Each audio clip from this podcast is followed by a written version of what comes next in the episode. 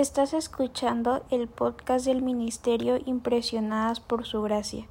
Nuestra serie actual se titula Reto Lectura 365 Comprendiendo la Biblia, un estudio a través de la Biblia en orden cronológico.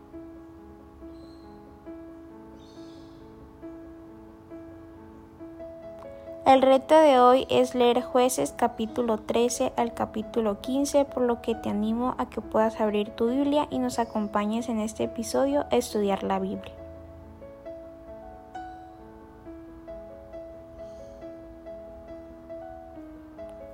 Nuevamente los israelitas hacen el mal y se alejan de Dios, pero Dios está orando de nuevo y levanta un nuevo juez, Sansón.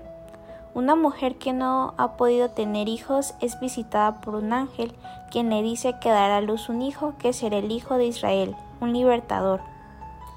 Aquí podemos notar que el padre de Sansón entra en pánico porque piensa que van a morir porque han sido visitados por Dios. Pero su esposa reconoce que Dios no daña a aquellos de quienes acepta sacrificios. Dios no es un tirano al que debamos temer.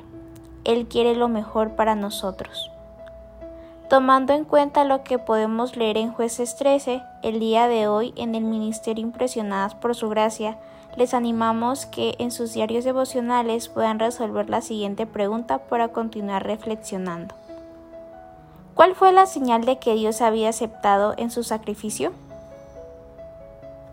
¿Tú alguien que hayas conocido le ha hecho una promesa a Dios y luego la ha roto?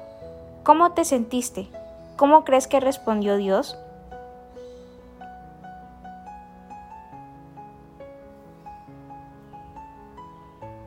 Mañana continuaremos con este viaje por la Biblia.